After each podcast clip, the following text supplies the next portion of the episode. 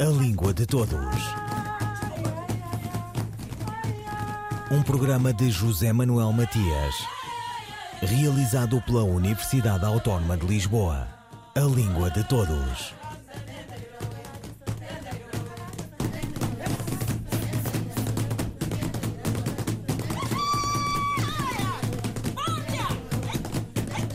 Apesar da variedade ser imensa e as razões as mais desvairadas, a pronúncia ensina-se e as canções podem ajudar. Se há um padrão, não. Há pluralidade que uma historicidade interna referencia.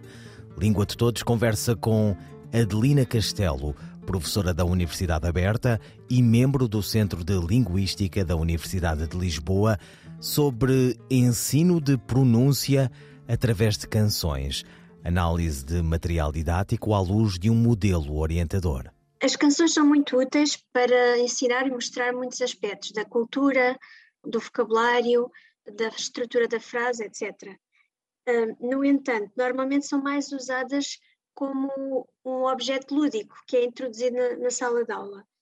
Às vezes nem são muito exploradas, nem sequer do ponto de vista do vocabulário ou cultural, uh, algumas vezes são mais mesmo uh, quase um, um intervalo ou uma pausa um pouco mais lúdica para fomentar a motivação dos alunos. No entanto, a certa altura, começou-se a pensar que poderiam ser um, um, recurso muito útil para ensinar pronúncia, porque a canção, pelas suas próprias características, fomenta a memorização, a repetição, permite aos alunos, se, se eles gostarem da canção, se eles se envolverem com a canção, permite aos alunos depois voltar a ela e cantar por si próprios, e ao fazer tudo isso estão a trabalhar a pronúncia. Depois, o que é que é este modelo orientador? Este modelo orientador partiu da constatação de que nem sempre as canções são devidamente exploradas do ponto de vista do ensino da pronúncia. E por que que isso acontece? Acho que por um lado por esta ideia de que as canções estão um pouco mais ligadas a motivação, são um instrumento de motivação, um instrumento lúdico um, no ensino das línguas. Há um pouco esta ideia, por um lado, e por outro, há um pouco ainda a ideia de que não é assim tão necessário ensinar a pronúncia, ou seja, basta ensinar a pronúncia no início da aprendizagem de uma língua e depois os alunos, uh, depois de terem alguns fundamentos, algumas regras básicas, eles com a prática chegam lá, chegam à, à pronúncia, a, a, um bom domínio da pronúncia. No entanto, tem-se verificado que isso não é o que acontece. Aliás, até em alguns países, por exemplo, uh, acho que nos Estados Unidos e no Canadá, a certa altura começou-se a notar problemas em falantes de outras línguas que ensinavam no, no, no espaço académico uh, dos Estados Unidos e do Canadá, começou-se a notar problemas porque eles tinham um ótimo domínio da língua, mas uma grande dificuldade ao nível da pronúncia, e isso dificultava a intercompreensão, dificultava que os alunos os compreendessem, etc. E até se começou a legislar no sentido de se houvesse demasiadas queixas, essas pessoas poderiam começar a dedicar-se mais à investigação e não tanto ao ensino, ser um pouco afastadas do ensino. E foi aí que se começou a perceber que realmente uh, não podemos partir do princípio de que não é preciso ensinar a pronúncia. Portanto, durante alguns anos nas didáticas de línguas estrangeiras não se valorizou assim tanto a pronúncia e também não se formaram tanto os professores para ensinar a pronúncia. Daí que uh, seja natural que, que não se utilizem muitas canções para ensinar a pronúncia, tal como não se utiliza muito outro tipo de materiais para ensinar a pronúncia, porque a pronúncia já começa a ser mais ensinada, e sobretudo no mundo anglo-saxónico, mas ainda não é uma área em que os professores se sintam suficientemente à vontade. Em relação ao português, eh, que tipos de música são melhores para ensinar aos alunos a pronúncia? Ah, então, o modelo pretende responder a isso mesmo, que é, o modelo não é uma checklist, não é um modelo prescritivo, não diz é preciso ter isto, ter aquilo, ter esta característica, ter a outra. Não, o modelo que faz, no fundo, é coloca perguntas que devem levar os professores a refletir e que, após essa reflexão, os próprios professores devem tomar as suas decisões. Ou seja, o modelo não diz é preciso isto, o modelo diz é preciso ter cuidado com isto, com aquilo, etc. Por exemplo, O modelo diz que uh, se eu quero trabalhar um determinado tópico fonético ou fonológico, por exemplo, se quero trabalhar o contraste entre le e re, por exemplo, tenho de escolher uma canção em que esses sons ocorram com uma frequência relativamente elevada, não é? Depois, se outro aspecto a ter em conta, quando eu escolho uma canção para trabalhar a pronúncia, é a sua adequação ao nível uh, de proficiência dos alunos, porque, por exemplo, no nível de proficiência mais inicial, as canções têm de ter estruturas também gramaticais mais acessíveis, não é? Porque, caso contrário, a adesão à canção não vai ser tão grande porque há ali um obstáculo, não é? E não havendo essa adesão à canção, também não vai ser útil como instrumento para o ensino da pronúncia. Portanto, depois um outro aspecto relacionado com o nível de proficiência dos alunos é a velocidade, não é? o ritmo da canção, porque há canções que podem ser muito interessantes, ter muitas ocorrências dos sons que nos interessam, ter conteúdos culturais também muito relevantes, não ter uma estrutura uh, gramatical difícil, mas são muito rápidas, por exemplo. Então, essas canções não são as mais adequadas para iniciantes, porque vão ficar desmotivados com a velocidade da canção, não é? Porque não vão conseguir acompanhar, cantar aquele, aquele ritmo, não é? Ou aquele débito. Depois, outros aspectos. Por exemplo, uh, se é uma canção que, que é atrativa, que, que achamos que pode atrair os alunos, provocar um certo envolvimento afetivo e, se for o caso, é mais provável que eles vão gostar da canção e que esta canção vai ajudar no ensino da pronúncia, no ensino ou mais na, na aprendizagem. Porquê? Porque se parte do princípio que o trabalho da canção na aula é só um ponto de partida. É um ponto de partida em que se explora os sons que nos interessam. Podemos, por exemplo, pedir aos alunos para identificar determinadas palavras da canção e que são palavras-alvo para nós, porque têm os sons que nós queremos trabalhar. É?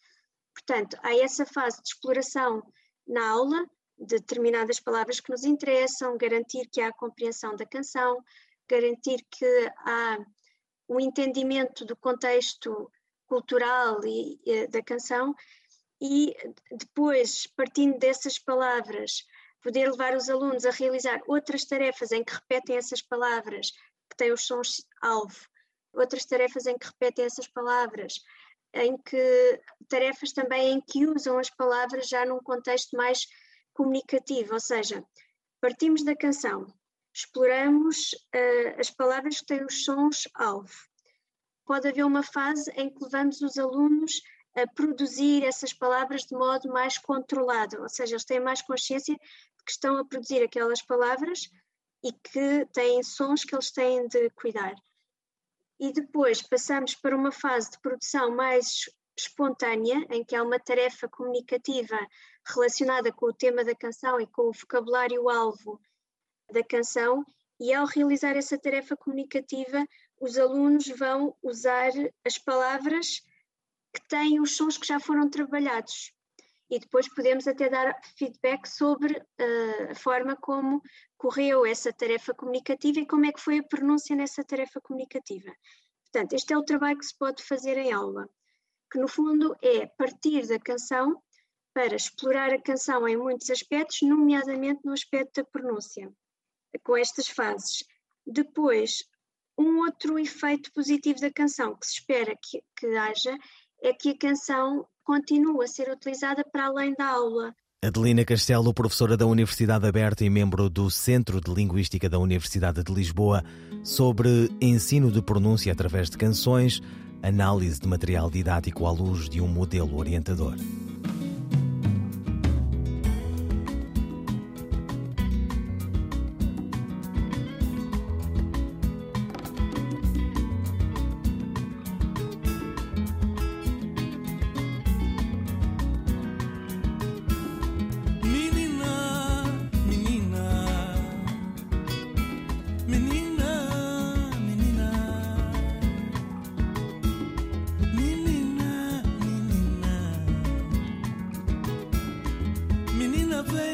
Vamos passear, apanhar um soco tuas mãos. Vem, menina, vamos levar esta vida com amor. Menina, vem, vamos passear, apanhar o sol com as mãos. Vem, menina, vamos levar esta vida com amor. Teu jeito gingando, desengonçado, olha, saia luta da color. Oh, neguinha querida, quero teu beijo encantador. Este teu jeito gingando, desengonçado, olha, saia luta da color. Oh, neguinha querida, quero teu beijo encantador. Quero teu beijo encantador. Menina,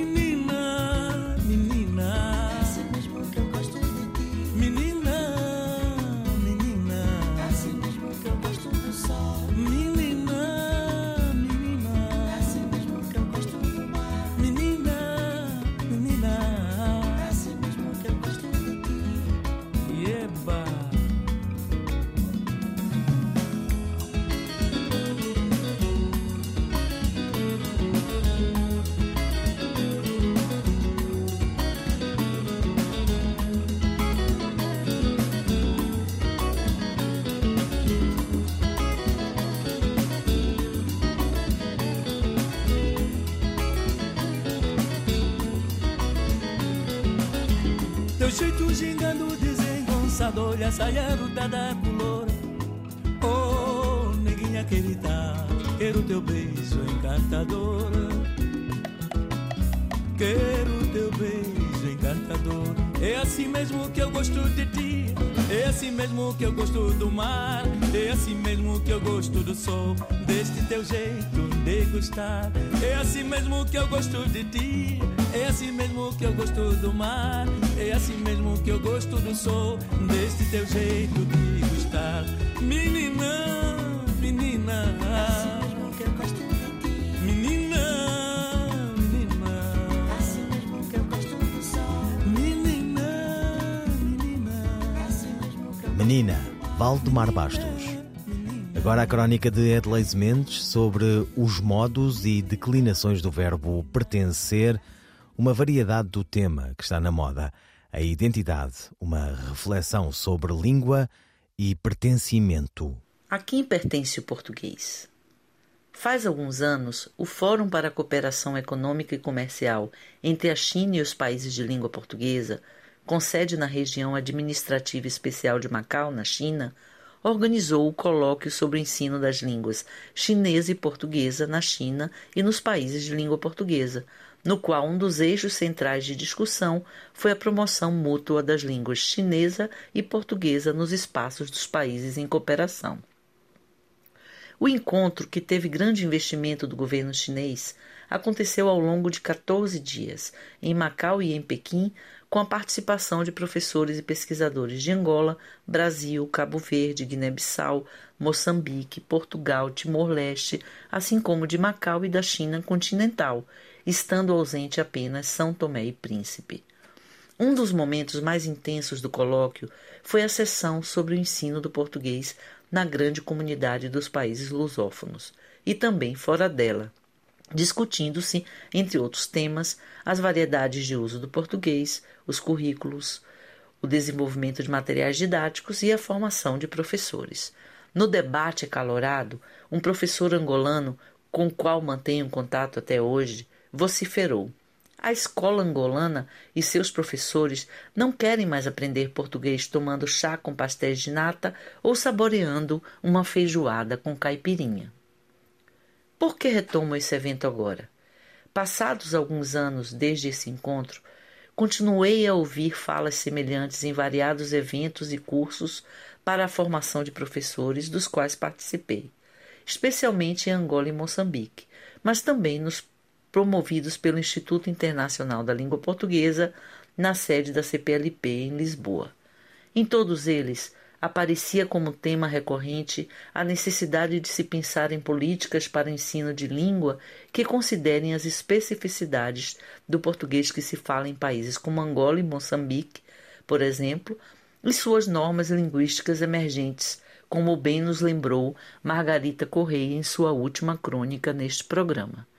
O que disse o meu colega angolano mais do que evidenciar a grande diversidade de usos da língua portuguesa no seio de sua enorme comunidade de falantes, reflete a compreensão de que os professores desses países veem a necessidade de ensinar a língua de acordo com o modo como a vivem e como se apropriam dela, com reflexos nos currículos, nos materiais instrucionais e, é claro, no próprio processo de formação docente. Esses professores, sem dúvida, reconhecem o seu papel como gestores da língua que ensinam, porque se sentem parte dela, tornando-se também seus donos. Língua e pertencimento, a crónica de Edleis Mendes. Qual a diferença de significado entre as palavras expectável, escrita com EX na primeira sílaba, e expectável, escrita com ES na primeira sílaba? A resposta de Sandra Duarte Tavares. A palavra expectável, com EX na primeira sílaba, significa que se pode esperar, provável. Pertence à classe dos adjetivos e provém do latim expectabile. Por exemplo, é expectável que toda a população portuguesa seja vacinada contra a Covid-19, ou seja, espera-se que toda a população portuguesa seja vacinada. Em relação à palavra expectável, escrita com ES na primeira sílaba, significa notável, digno de ser visto. Provém do latim spectabile, significava em latim visível, e, por exemplo, esta palavra pode ser usada num contexto como a cerimónia de entrega dos prémios foi expectável, ou seja, foi notável, foi digna de ser vista, de ser apreciada. Sandra Duarte Tavares, linguista. Viagem à Índia, de Gonçalo M. Tavares. Porque Bloom queria esquecer uma primeira tragédia que o mundo colocara sobre ele, o próprio pai tinha mandado assassinar a mulher que ele amava. E queria ainda esquecer uma segunda tragédia que ele próprio, Bloom, colocara no mundo e que só agora revelava. Bloom matara o próprio pai. Por isso, a urgência em sair do sítio onde o mundo tinha existido demasiado. Por isso, viajar. E um pouco por isso, a Índia. Excerto de Viagem à Índia, de Gonçalo M. Tavares, lido pela atriz Irene Cruz. Gonçalo Manuel de Albuquerque Tavares nasceu em Luanda em 1970. É um dos mais destacados escritores portugueses da atualidade. Jerusalém consagra-o. O prémio Saramago, entre outros, chancela uma obra original, cerebral também, que se renova e surpreende a cada novo título. A repercussão internacional do autor de Viagem à Ideia confirma a importância do seu trabalho. A diretora do conhecido suplemento Babélia do El País, Berna Gonzalez Arbor, entrevistou e não se furtou a elogios. Alberto Manguel, autor de Uma História da Leitura, recenseou o livro de Gonçalo M. Tavares, Uma Menina Está Perdida no Seu Século, e afirmou que estamos diante de um dos escritores mais ambiciosos deste século e o seu livro é uma epifania memorável. Ouviram Língua de Todos, as despedidas de José Manuel Matias, Miguel Roque Dias e Miguel van der Kellen. A Língua de Todos. Um programa de José Manuel Matias, realizado pela Universidade Autónoma de Lisboa. A Língua de Todos.